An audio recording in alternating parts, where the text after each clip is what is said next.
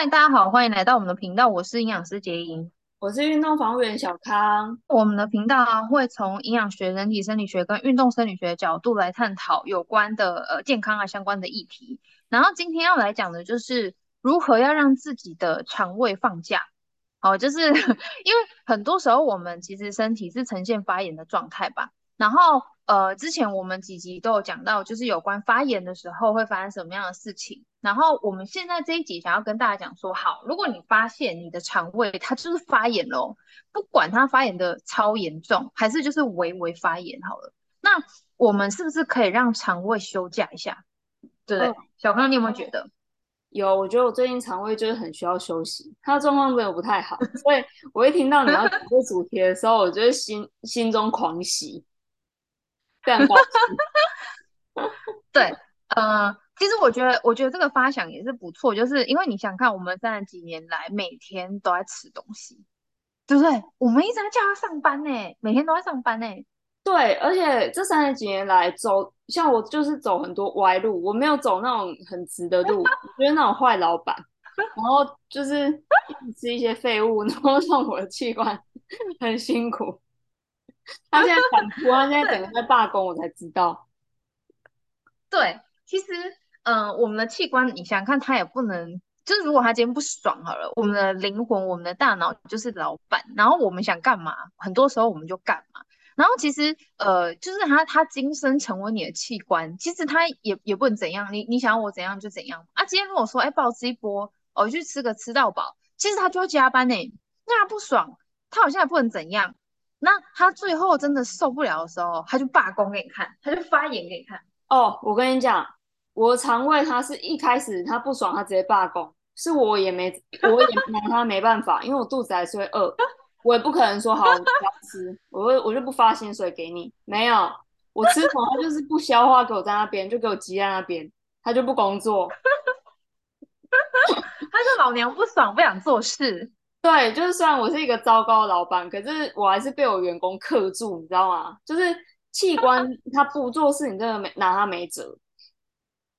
对，好，对，然后其其实我觉得哈，我们要善待我们自己拥有的东西，对不对？人事物啦，哈啊，今生我们第一个可以善待的就是我们的身体，我们的器官。我我觉得这样子蛮怎么讲？用一个比较可爱的方式，就是哎，其实我们的大脑跟我们的身体器官，就是老板跟员工之间的关系。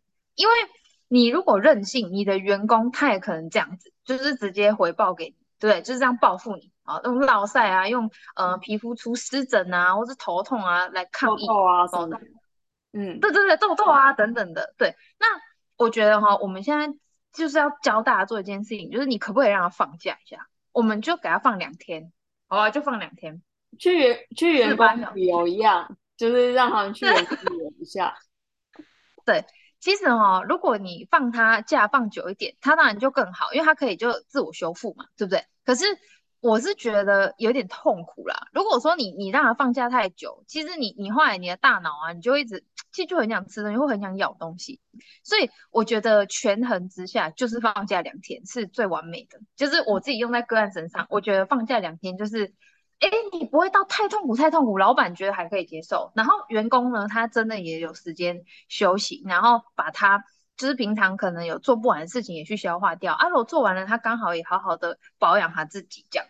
嗯，好，嗯，那我们要怎么做？那呃，嗯，对，就是这个这个休假的时候要干嘛？这休假的时候啊，就是尽量减少你吃进去的东西，它需要被呃分解的那个程度。也就是说，呃，如果你吃进来的东西它是属于偏软的、偏流质类型的东西，是不是它就不需要你咀嚼那么多下？它也不需要你分泌那么多的呃酸、胃酸或者是酵素去分解。好，它很容易就滑。进去了，然后分子也够小，所以它很容易就在肠胃里面就做吸收，这样好。所以这个呃放假的时候，我们就是做四十八小时的流质跟软质的食物，好，嗯、流质跟软质的食物。好，然后呃我推荐的几个东西哦，在这个时候，因为其实这个时候啊，你也不能说啊我就放假，然后就完完全全就是喝一些水分就好了。好，因为如果是这样的话，其实还是很有可能会掉肌肉。而且你会其实整个人会觉得好像萎靡不振，心情不好，没有力气等等的，我又忧郁什么的。所以我不可能说让嗯、员工爽，然后老板心情不好。所以还是要补充足量的蛋白质。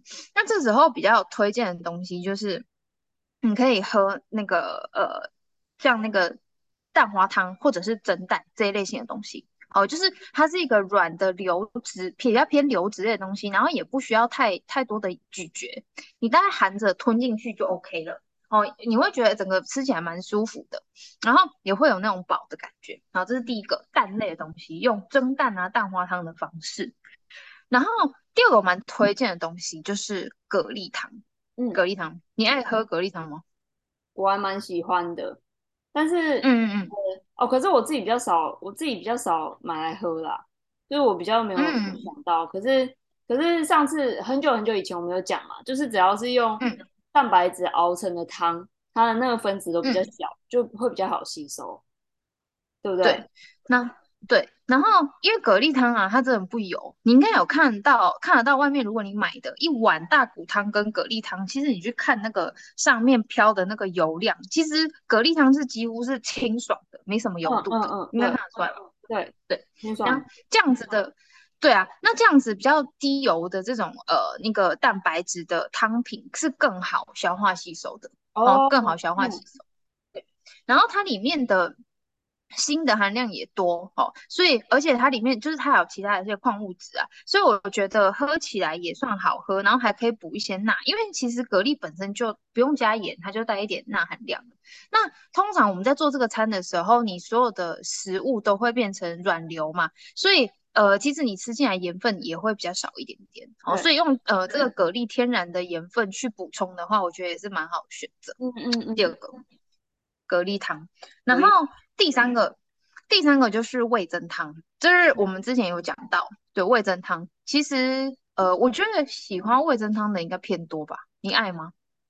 哦，我会做那个味增蛋花汤。然后，哎，知道吗？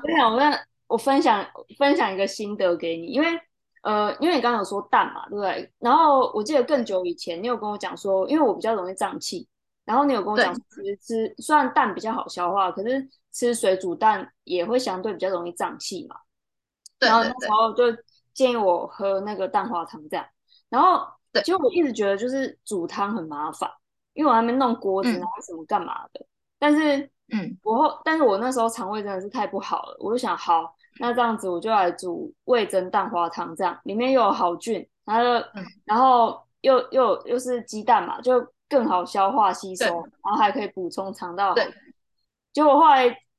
找到一个真的很方便的方法，就是蛋花它很容易熟嘛，对不对？然后呢，但是要搅那个味增其实有点麻烦，因为它那味增它就是已经是、嗯、呃比较稠状了，所以要要让它在锅子里面化开，我觉得就是要弄一阵子。所以我后来的做法就是，嗯、我就先用一碗，因为我一个人嘛，对，一个人要吃就没办法煮很大锅，对吧？很大锅看起来是不是就是很傻逼细这样子，很很孤单的。对，对，谁会跑去喝那么多汤？我就觉得这很麻烦。后来呢，我就自己准备一碗，因为我一个人要喝一个碗。对，然后就把它把它倒在锅子里面啊，这样水是不是很少？没关系，我们放斜的，嗯、那个水，嗯、那锅子放斜的，它是不是就会变得比较高了？然后呢，一点点热，那等它煮沸之后呢，用一点点热水倒回碗里，先让它把味噌。就是把它先把它弄弄到融化这样子，好，然后再倒回去汤里面让它煮到沸腾。那沸腾，对，它沸腾这时候呢，我们就打一颗蛋到碗里面，把它搅成蛋花。啊，搅完成蛋花之后，就把那个沸水直接倒回那个碗里面。啊，你就等它先搅一下，哦、那它就会变成味增蛋花汤。而且呢，嗯、方便，就是因为你的锅子也不油，所以稍微冲一下就可以了。然后量也不多，嗯、就是为就是一个人就可以做到的事情。然后啊再加一些胡椒，哎、啊，这样子就蛮香的。然后蛮好吃的。对对对对对，也不寂寞，很好很好。哎，这可以哦，这可以哦，因为。我刚刚提出来就是原料嘛，然后我直接直观想到的，然后你现在是把它结合在一起，那这个时候放员工假的时候也可以吃这个味增蛋花汤，可以？对，我觉得这个很赞。而且真的会饱，就吃完会没有，就是会不会呃怎么讲，就不会想要特别吃什么东西了。因为我有阵子不是也是肠胃太差，然后只能一直吃流质东西嘛，然后我就吃，对对对，我觉得其实改善还蛮快的，哎，就当舒服的，当下会好蛮多的啦。对，除非我又吃了食食物，然后他他就是又给我再一次这样，又压起来这样子。对，又压起来，但是那个通常会稳定蛮多的。好，很好。那嗯、呃，再来就是乳品了哈。那乳品的话呢，就不能选一般的牛奶，像很多人就会说，哎，那我去买一杯拿铁啊。那基本上不建议啦，因为呃，牛奶里面还是有乳糖跟乳蛋白，然后再来就是咖啡因这个东西，其实对肠胃是比较刺激的。那这时候你都已经要放员工假，你还要这样逼他吗？就真的不行。所以呢，你就是要喝非咖啡因类的东西，也不要喝牛奶。那这时候比较好的一个选择，就是对乳品，我觉得如果有一些执着的人，或是他比较喜欢这类型的东西，因为譬如说其他那些他是刚好都不爱的，那就是乳品的发酵物，就是已经有菌进去里面做发酵的话，哦，所以像优格、优酪乳的话，是在这个时候是可以用的。软流质的产放假产品，因为那些好菌已经把那些乳糖跟乳蛋白已经有就是先分解过了，所以就会比较好吸收这样。对，它主要其实它主要是呃分解乳糖啦，哈啊，但是基本上只要稍微分解一点点，都会让你的肠胃觉得比较好消化，比较好吸收，比较不会胀这样子。哦，哎，而且其实市面上有有卖那种就是零乳糖的优酪乳的，都没有的。哎、欸，对对，对，那大家可以去找一下。嗯，我们没有叶配，对、嗯，但是很，也只有那一，也只有那一那一罐啦，也只有那一罐很好找。对，它上面会写哦，它上面就直接标嘛，你们去找一下。对对去找一下，去找一下。嗯，我们不方便说是谁啦。对啊，就就改一吹，真的想知道也可以，就是私信我们。哈哈哈好哦，好。然后很多人就会说，哎，那这时候可不可以喝豆浆？那答案就是不行的。好，因为豆浆的纤维是比较多的，好，而且它里面呢、还还有那种比较容易让我们胀啊、产气的那些成分，所以这个时候比较不建议。因为这时候就是要放肠胃假了，所以别再逼他了，不要吃那些很容易会胀啊、会让它产气比较多的那些呃食物。所以豆浆是不行的哦，是 NG 的。哎，然后那那。你之前有说过，就是豆腐它比较好消化嘛？那豆腐对豆腐，豆腐就还 OK，豆腐的呃承担力，我们肠胃的承担力是比较好的哦。所以刚刚那道菜有没有？就是那个味增豆，哎，不对，味增蛋花汤里面可以再加一点豆腐，那这样 OK，这样 OK。哦，但是豆花不行，对不对？对豆花，豆花不，因为其实豆花啊，有一些它是自己做的，然后它就会真的用它那个大豆，真的豆，然后下去煮，然后它把它弄成这样冻状，其实它就等于说是固态的豆浆嘛，它就你知道它的纤维含量还是还让我们身体那种可以产气的那个成分还是偏多。再就是你通常买豆花的时候，是不是还要加料？对，那料全部是高纤的啊，所以基本上那些都。会对肠胃来说会增加负担。哦，原来如此，所以要记得是豆腐可以，但豆花不行。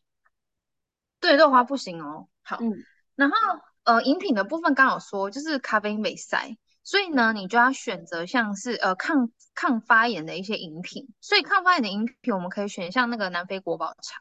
国宝茶是可以的，好，然后像柠檬水，之前有讲过的，就是那时候抗发炎那一集也有讲过，对，柠檬水是非常非常好的选择，因为一般我们通常喝就是什么红茶、绿茶、乌龙茶，但是这些全部其他全部都有那个咖啡因啊，就是程度不一，所以我会建议说，如果你在放假的时候，尽量就是选国宝茶、决明麦茶、麦茶类的东西，然后选择那个柠檬水，这类的东西都会对肠胃非常的友善。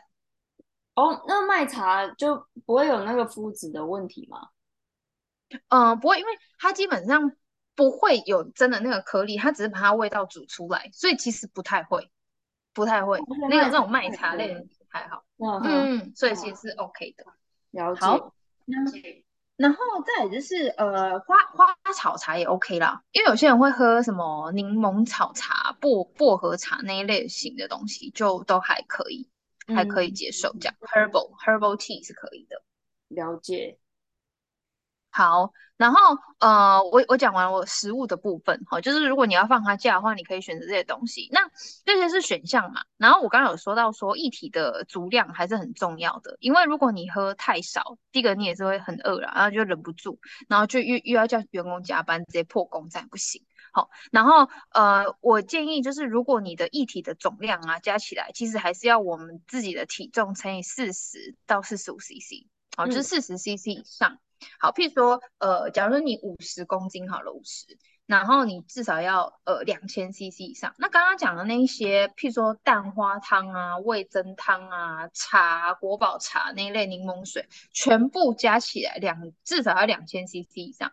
然后如果因为中间没有固体食物嘛，所以你会比较容易饿的话，你就可以再加水进来，就是你至少一定要喝到两千 CC 以上。的所有的总液体这样子，哎、欸，那这样我们可不可以稍微帮大家算一下，就一天，假设我喝一碗，那这样子是多少的量？嗯、我可以怎么凑？好，好，举例来说哈，如果你是买，呃，你你是自己在家里煮的，好，譬如说刚刚那个味噌蛋黄汤煮好了，那一般家里的一个那种标准碗，它大概两百五十 CC，然后所以如果说你要喝它的话，你这个喝两杯两碗，是不是就五百 CC 了？好，然后如果呢，我们再去喝优酪乳，那优酪乳你可以喝个两瓶啊，一天喝个两瓶也都是安全的。那一瓶大概是市面上那一瓶大概两百 CC，然后你喝个两瓶是不是就四百 CC 了？这样加起来是不是就九百了？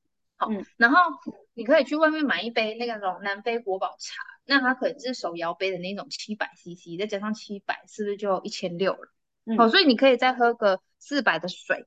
或者是四百到五百，你可以自己呃做那个柠檬水啊，一个马克马克一个马克杯超过三百 CC 嘛，嗯、所以你可以喝一杯到一杯半，这样以上其实就可以了，就够了啊。如果说你还是觉得嗯没有饱足感嘛，因为没有固体食物，难免饱足感就会比较低。但是就是在放它假啊，所以你就是再喝再喝进去是没关系，只是说你不要喝，对，你不要喝低于两千以下就对了。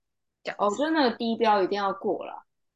哎呀，欸、那个低标要过了，就那种体型很大的，像是那种就是，呃，可能肌肉男好了，然后长得又高，嗯、那像像他们如果要让肠胃休息怎么办？嗯、因为他们可能平常会吃很多高蛋白嘛，那高蛋白里面肯定有一些真的比较难消化的东西。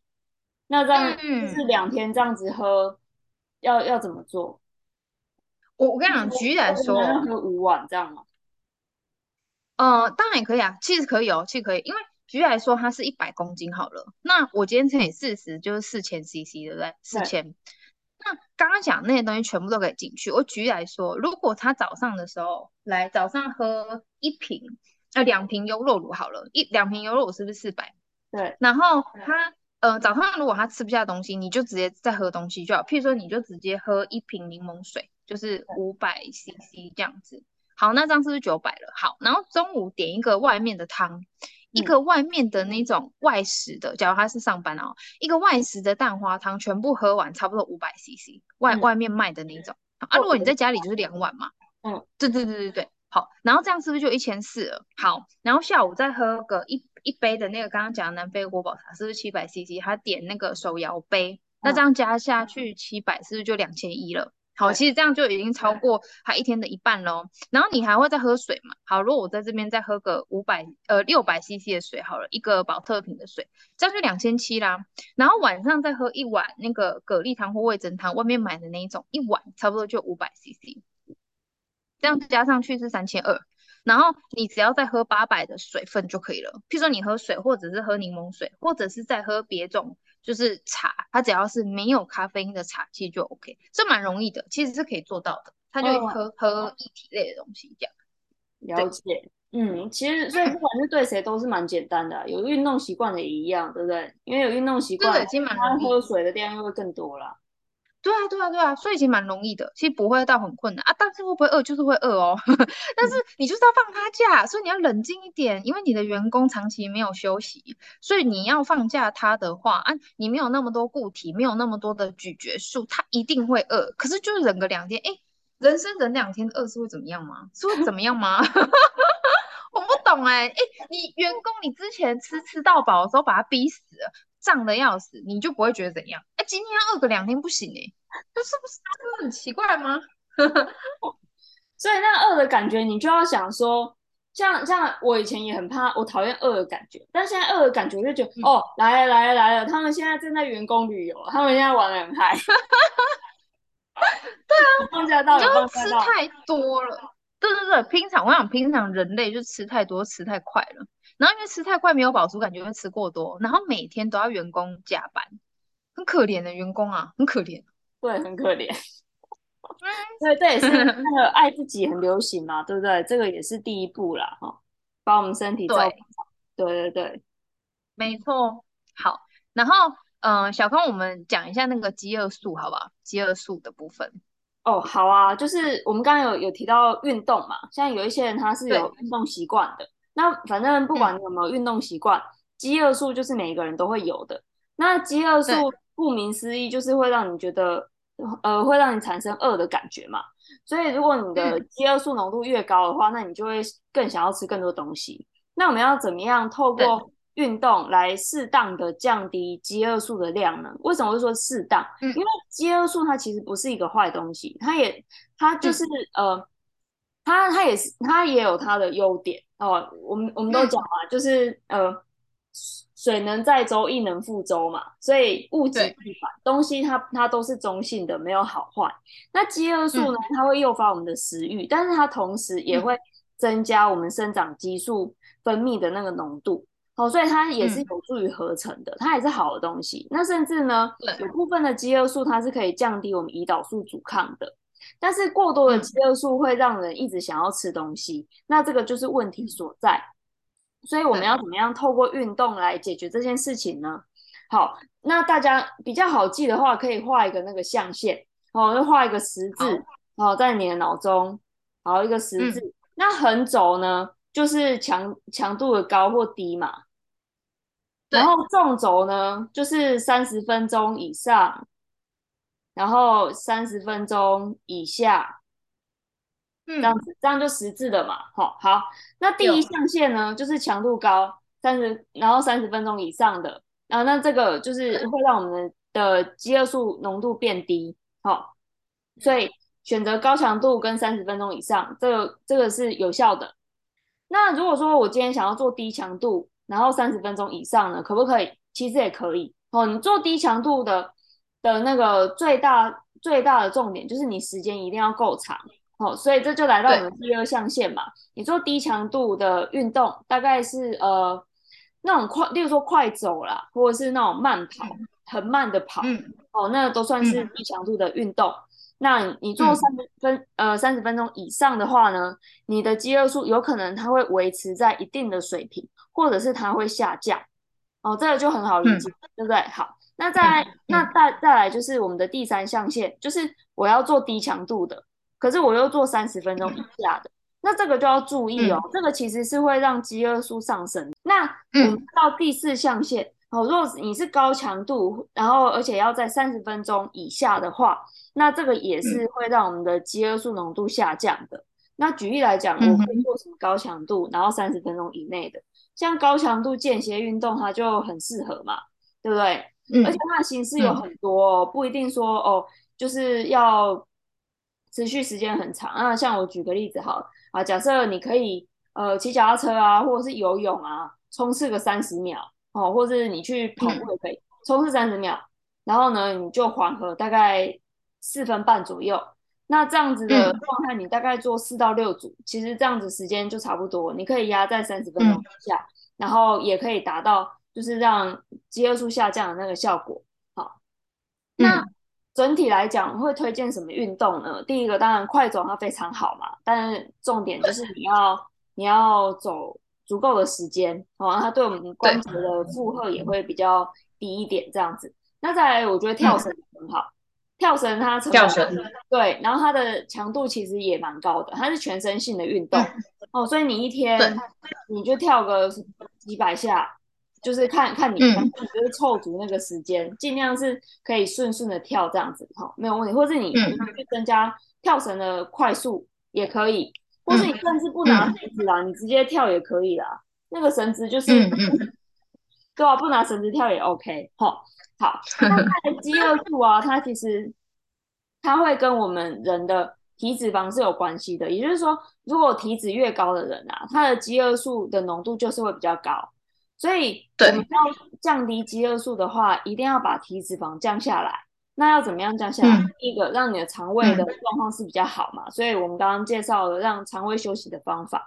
那再对，要怎么样让体脂下降呢？首选就是低强、中低强度的有氧运动嘛，因为它是起呃消耗脂肪比例最高的运动。那或者是你做一些力量训练，然后去改变你的身体组成，增加你的肌肉，下降你的体脂率。那这些都是不是很好的方式。那我们刚刚讲了这么多运动啊，我们还可以再分两点来看，就是说你做完运动当下，嗯、这个急性运动，呃，你马上会出现急性运动的效果，就是你的肌肉会下降嘛。那你要整体你的你的表现都要一直是下降的，你大概要维持多久运动习惯呢？答案大概是十二周了，哈。也就是说，当我们开始做一项运动的时候，嗯、那我们的观察期就大概是三个月。那你今你自己去做它。嗯、那其实我刚刚讲这些运动啊，在刚刚杰莹你说的，就是让肠胃休息的这这段时间，其实也是可以做。哦，那杰莹可以可不可以跟大家就是去呃解释一下是为什么？哦。哦，因为我我那时候想说，当你们在做就是让肠胃休息的时候，其实最怕的就是因为咀嚼素不够跟固体食物的总量不够导致的饥饿感嘛。因为其实我们血糖平常如果下降到一个程度的时候，饥饿素浓度本来就会增加。好，然后如果说你吃进去的东西在肠在胃里面的那个就是空了啊，就是容量已经减少到一个程度的时候，哎，我们的饥饿素也会分泌。那我就认为说，哎，如果说这个时候就是刚好在呃员工放假的时候，那我可以借由一些活动量的方式，让你的饥饿素浓度不会这么高。那你我们这个老板就不会发神经，就是说，哎，这让让员工休假的过程当中，还因为荷尔蒙关系而想要去吃东西破戒。嗯，就是直接让员工旅游，然后这样瞬间要把它扣回来。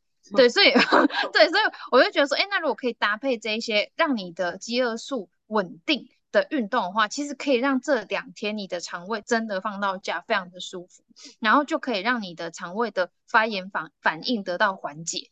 好，我觉得这样的效果搭配起来就会是加。如果说体脂肪比较高的，或者是呃、嗯、我们一直在发炎状况的。这个状态下呢，洁莹以前有跟我们说过，嗯、就是如果身体是发炎的，基本上也会有一些胰岛素阻抗。那胰岛素阻抗的意思就是因为那个肝脏还有肌肉，它已经没有空间储存我们的血糖了，所以分泌再多胰岛素都没有用。嗯、那就表示说，我们的血糖其实超级多，肝糖超级多，超多能量嗯嗯、所以完全不用去担心说。我因为做了这个高强度的运动，或者太长时间的运动，会让我什么头昏啊，然后低血糖啊，什么什么都不会。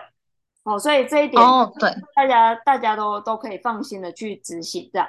好，那还是就是我们以上提供这些方法，就是很希望大家可以再试看看。那如果有什么样的问题啊，或是你执行过后有什么样的心得啊，都可以跟我们说。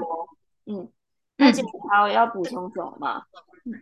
没有啊，我觉得你就好好让你员工放假吧。对，我也是这么想的啦。嗯，想想自己当员工的想法，啊、大概就可以理解了吧。对啊，终于可以放假，他也是狂欢的，内心狂欢。没错。好，那我们今天分享就到这边喽，大家拜拜，拜拜。